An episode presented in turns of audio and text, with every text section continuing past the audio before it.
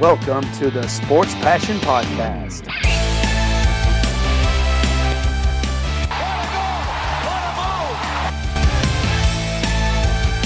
Oh, blocked by James! LeBron James with the rejection. And here's your host, Lars Marendorf. Einen wunderschönen guten Abend und herzlich willkommen zum Sport Passion Podcast.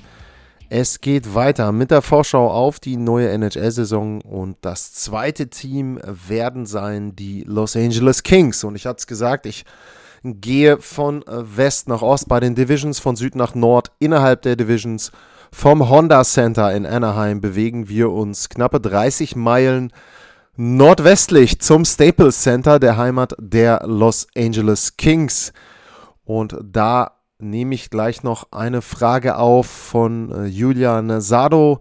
Der hat gefragt, wie werden die Kings in LA wahrgenommen, gerade in Konkurrenz zu den anderen großen Teams? Ist Eishockey im Sonnenstaat Kalifornien, das bezieht sich ja dann ein bisschen weiter, überhaupt populär? Sie kriegen die Halle voll, aber sind sie Thema in der Stadt? Also zu den Kings und Los Angeles ist zu sagen, die sind sicherlich nicht die Nummer eins in der Stadt. Also da würde ich schon sagen, das sind jetzt ja auf jeden Fall die. Ich hätte gesagt die Lakers. Ähm, dann folgen wahrscheinlich im Moment die beiden Football-Teams. Und dann, ja, die Clippers sind so ein bisschen immer so auf und ab. Eine Zeit lang waren sie mal richtig hip mit Blake Griffin. Da war dann aber auch die Phase, wo die Lakers auf dem absteigenden Ast waren. Also ich würde schon sagen, Lakers sind eins, Dodgers sind sehr nah dran, das Baseball-Teams, Baseball-Team. Ähm, wir haben dann auch noch weitere Baseball-Teams, die, die Angels. Also die Kings sind irgendwo, sage ich mal, so in der Mitte des Rankings bis nach unten. Im Moment eher tendenziell in Richtung unten. Das liegt aber einfach auch daran, wie die letzten Jahre gelaufen sind. Und damit komme ich dann direkt in den ersten Teil der Sendung, ins erste Drittel rein. Die letzten Jahre, der Rückblick. Die Kings haben das letzte Mal Playoffs gespielt im Jahr 2018. Sind damals gesweept worden von der neuesten Franchise zu dem Zeitpunkt der Liga, den Golden Knights. Das war sehr, sehr überraschend, dass sie da 0-4 rausgegangen sind, dass sie überhaupt rausgegangen sind, aber 0-4 war noch überraschender. Das letzte wirklich erfolgreiche Jahr, das war allerdings auch dann sehr erfolgreich, das war 2014, da haben sie ihren zweiten Stanley Cup oder zum zweiten Mal den Stanley Cup gewonnen, gibt ja nur einen. Und seitdem ja, geht es nach unten und die letzten drei Jahre ging es dann nicht mal mehr in die Playoffs. Die Punktzahlen sagen das auch ziemlich deutlich. In der letzten Saison mit 82 Spielen haben sie gerade mal 71 Punkte sicher spielen können. 64 waren es letzte, vorletzte Saison und letztes Jahr 49. Wenn man auf den Rekord guckt vom letzten Jahr, das war 21, 28 und 7. Das war Platz 6 im Westen und insgesamt dann Platz 25 in der Liga. Also wirklich da im unteren Drittel. Die Kings, ähm, ja, wenn man eben guckt, Offensive war Platz 27, 143 Tore, 2,54 im Schnitt.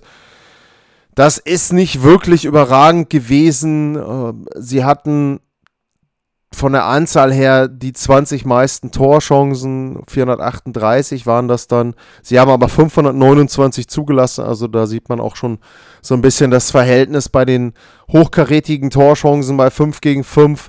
Ähm, Schussverhältnis 28 selber, 32 die Gegner ungefähr.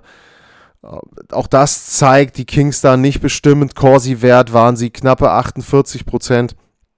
Also das zeigt eigentlich alles deutlich, dass die LA Kings ein Team waren, was im letzten Jahr weitgehend dann auch hinterher geskatet ist auf dem Eis und dementsprechend dann auch berechtigterweise da stand, ähm, wo es eben die Platzierung ausgesagt hat.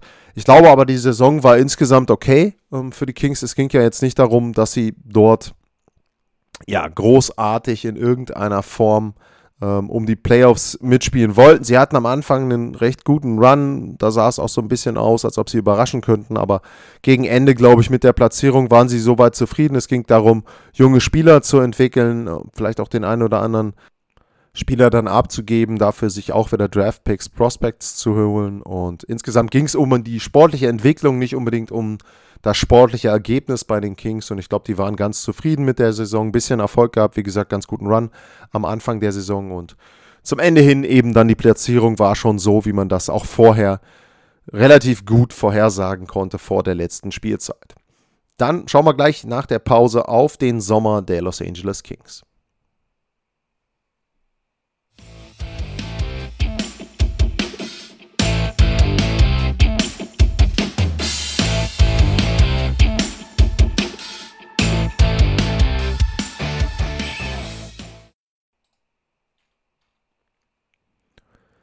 Zurück beim Sport Passion Podcast und im Gegensatz zu den Nachbarn aus Anaheim waren die Kings etwas aktiver, was den Sommer betrifft, Free Agent Trades auch.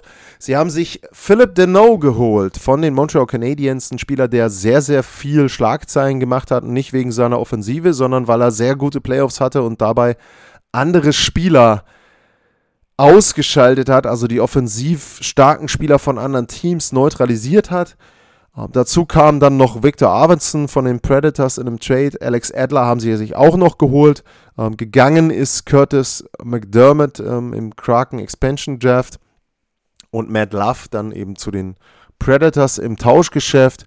Eine Offseason, die für mich so ein bisschen Fragezeichen hinterlässt, weil man natürlich sagen kann, mit äh, Philip Deneau, der hat einen Vertrag für 5,5 Millionen pro Jahr bis 2027, Ende 2027, dann kann man schon sagen, okay, sie haben sich vielleicht so den begehrtesten Shutdown-Center geholt, der auf dem Markt war.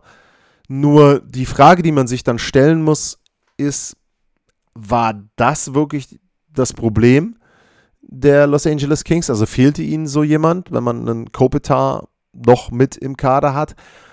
Das ist das eine. Dann passt No von seiner persönlichen Entwicklungskurve und von der Leistungskurve, die er hat und vielleicht auch von der Erwartungskurve, passt der dann wirklich da rein in Los Angeles? Der ist 28, hat jetzt eben letztes Jahr Stanley Cup Finale gespielt, hat also für mich wahrscheinlich eher höhere Erwartungen, wobei, habe ein Interview mit ihm gehört, also er ist sich schon bewusster darüber, was man von ihm dort erwartet in Richtung Entwicklung. Aber war das eben wirklich ein Spieler, den sie holen mussten? Um, Victor Arvidsson auch noch mit dazu, ähm, auch der ist 28. Und wenn man dann aber eben schaut, so die, die äh, anderen Spieler oder die Spieler, die sie ja vielleicht dann auch entwickeln wollen oder entwickeln müssen, ähm, dann ist eben die Frage, ob man da ja einen Quinton Byfield, ähm, der ist 19, also wenn ich dann einen 28-Jährigen habe, ist das so das Alter, was damit reinpasst. Also die Kings sind für mich ein Team, wo ich nicht so ganz schlüssig bin, ob sie ihren Rebuild jetzt damit beendet haben. Vielleicht. Aber ob das wirklich der richtige Zeitpunkt war, um diesen Rebuild dann in diesem Sommer jetzt zu beenden. Wenn man auch guckt, sie haben also auch vom Geld her, sie haben nur noch 2,7 Millionen. Wenn man das zum Beispiel dann auch wieder vergleicht mit den DAX, die haben noch 11 Millionen. Das heißt, selbst bei Trades, also wenn man jetzt sagen würde, es möchte ein Team einen Trade machen mit den Kings und man nimmt dann vielleicht so ein bisschen Salary auf, wie das auch andere Teams die letzten, speziell jetzt im letzten Jahr gemacht haben zur Trade Deadline. Die Möglichkeit haben sie gar nicht groß bei 2,7 Millionen Platz. Ähm, das ist eher so der Platz, den du haben musst, um dann im Verlaufe der Saison vielleicht nochmal einen Trade machen zu können und irgendwie sich nochmal jemanden holen zu können mit etwas mehr Gehalt. Also ich bin mir nicht ganz sicher, äh, ob das, was die Kings im Sommer gemacht haben, jetzt in diesem Jahr schon der richtige Move war. Man muss auch gucken, wie gesagt, The No, wirklich ein guter Spieler, aber ist die Art, die er spielt und das, was er kann, wirklich das, was den Kings gefehlt hat? Schauen wir mal. Ähm, und ich gehe dann im nächsten Teil darauf ein, was ich von den Kings in der kommenden Spielzeit erwarte. Bis gleich.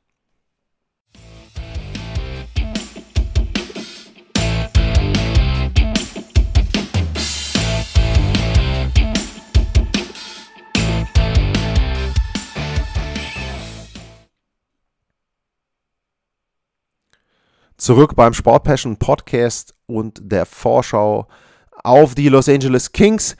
Und ja, die Erwartungen für die kommende Spielzeit. Die sind etwas andere für mich als bei den Anaheim Ducks. Warum?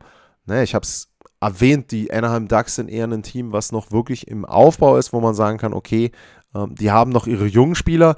Und bei den Los Angeles Kings sind schon noch mal ein paar mehr Veteranen. Also wenn man aufs Line-Up guckt, erste Reihe Kopitar, Arvidsson wahrscheinlich, ähm, Iafalo, das sind schon Leute, die haben NHL-Erfahrung. Kopitar speziell natürlich mit den Stanley Cups. Zweite Reihe jetzt mit The No als Center dort, Athanasio, Andreas Athanasio dort, äh, Adrian Kempi, also das sind auch Leute, wo du sagen kannst, hey, ähm, also da ist schon Erfahrung da. Dustin Brown vielleicht für die dritte Reihe, eventuell mit Quinton Byfield dann dort als Center. Das ist dann eher jemand, den sie entwickeln wollen.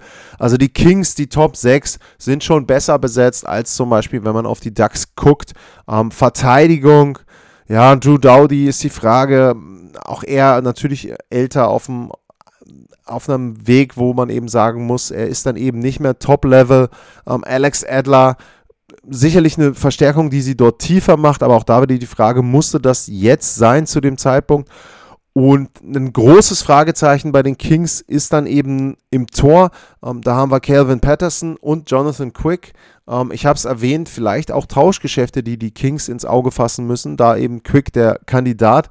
Ähm, bei Patterson ist eben dann auch wieder die Frage, ähm, ja, kann er das, was er letztes Jahr gezeigt hat, über einen längeren Zeitraum zeigen? Ist es wirklich so, dass er jetzt jemand ist, wo man sagen muss, okay, ähm, das ist unser Torhüter der Zukunft, mit dem gehen wir jetzt eben entsprechend ja, in die nächsten Jahre rein. Er hat 35 Spiele gemacht letztes Jahr, neun davon gewonnen. Die Fangquote war okay mit 91 Prozent. Gegentorschnitt gut, ist auch immer dann ein bisschen teambasiert, 2,89. Sicherlich besser als das, was Jonathan Quick ähm, dort abgeliefert hat, aber wie gesagt, ich tue mir noch ein bisschen schwer, ihn als den Torhüter der Zukunft zu sehen für die Kings und das wird eben dann auch so ein Problem sein, dass du sagen musst, okay, ähm, wenn er jetzt noch nicht den Workload stemmen kann, den man als Nummer 1 stemmen muss mit 26, mit seiner bisher doch eher dünnen Erfahrung, ähm, ist Jonathan Quick dann im Hintergrund derjenige, der ihm da wirklich weiterhelfen kann. Ja, das ist für mich ein Fragezeichen. Und wie gesagt, vorne, sicherlich kann man sagen, die Top 6 sind konkurrenzfähig, sind jetzt keine Top 6, die ersten beiden Reihen, die komplett abfallen gegenüber anderen Teams. Aber sie sind jetzt auch nicht die ersten Reihen, wo ich sage, hey, das macht jetzt für mich den Unterschied. Und das ist ein, ein Team, wo ich sagen kann, ja, die kommen sicher in die Playoffs.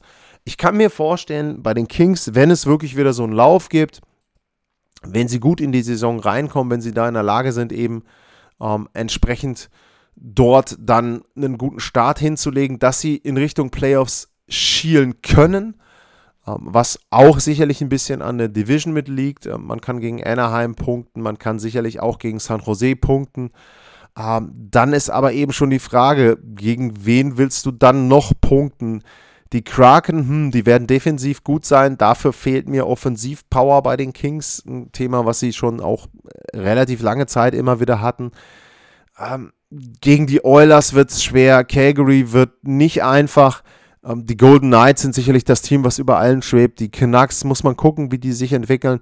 Also, ich sag mal so, wenn die Teams so reinlaufen, wie ich das erwarten würde, dann sind die Kings nicht ganz unten, aber auch schwerlich in den Playoff-Rängen. Ich schätze sie so auf Platz 6 ein.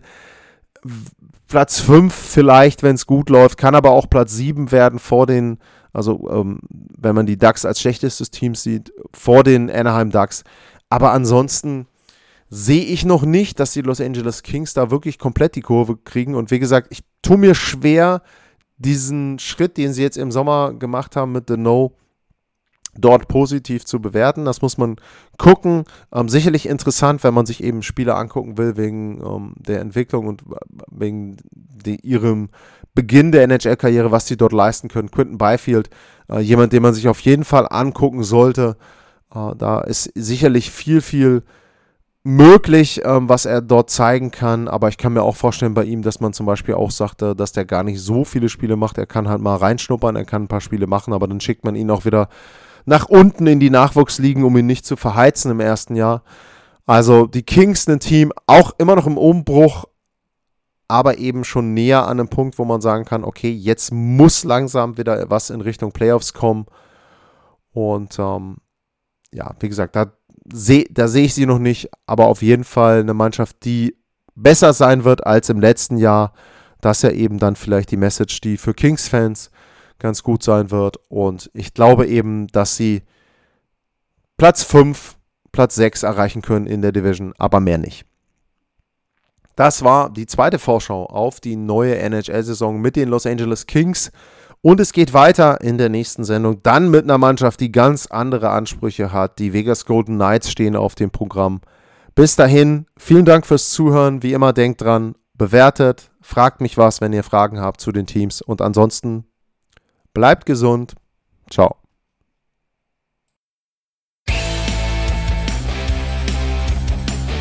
Sportliche Grüße. Das war's, euer Lars.